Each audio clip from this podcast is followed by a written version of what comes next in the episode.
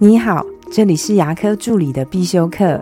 今天要必修的是自费牙科沟通技巧里面的饥饥饿效应。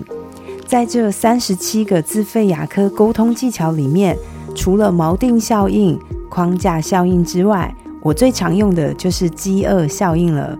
限时限量用的都是饥饿效应，也就是越得不到，而你却越想要。如果你也曾经因为这间餐厅很难定位，你就越想订，或者是因为买到限量的商品就会特别开心，那你就是中了厂商的饥饿效应。饥饿效应要如何应用在牙科里面呢？我通常不会说这是我们多特别的机器，因为机器只要有钱就可以办得到的。想想看，牙医师们什么最贵？他们的时间最贵。所以我会在预约的环节上用饥饿效应。不知道大家有没有遇过，医师已经跟患者谈好方案的时候，也预约好了，可是偏偏到看诊的那一天，患者就说我临时有事不来了。患者真的是那么有事吗？当然有可能是真的，但是也有更多的原因是他还要再想想，他并没有那么确定。如果这时候你继续跟患者说，那我再跟你改约下星期，这样会比较好吗？我认为不会，因为他就是还没有确定。你催他，他反而会更想躲开。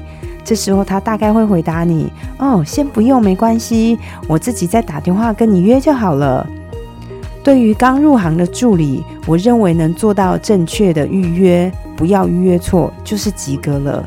可是如果你是有三年以上经验的助理，除了预约之外，你还必须会使用饥饿效应。当医师跟患者谈好治疗方案，通常下一步就会来到柜台，我们这边做预约。这个时候，我的步骤会用三个，就是预约很满，眉头皱紧，眉头在放松。预约很满，我会打开约诊本或是我们的电脑系统，然后弱弱的说。我们的医生真的约太满了，时间好紧哦。我看一下最近的时间会是什么时候。接下来眉头皱紧一下，问他：“诶，陈小姐，你通常是白天还是晚上比较方便？星期几呢？因为医生的病人真的很多，我尽量帮你安排上你比较有空的时间。”第三个，眉头放松。这时候预约差不多了，我就会跟患者说：“陈小姐你好，因为不好意思，我们某某医师患者真的很多，这个时间是刚好有人敢约，我是刚好有个空档，所以我帮你安排进去。因为时间都太满了，那一天千万不要迟到，因为我会担心您迟到，你会等太久。越得不到，人们就会越想要。”就是因为饥饿效应的关系，所以我抬头纹就算很多，我也不敢打肉毒杆菌。我今天的分享就到这边。如果你觉得今天的内容对你有帮助的话，请帮我下载下来，或是分享出去，让更多人听得到。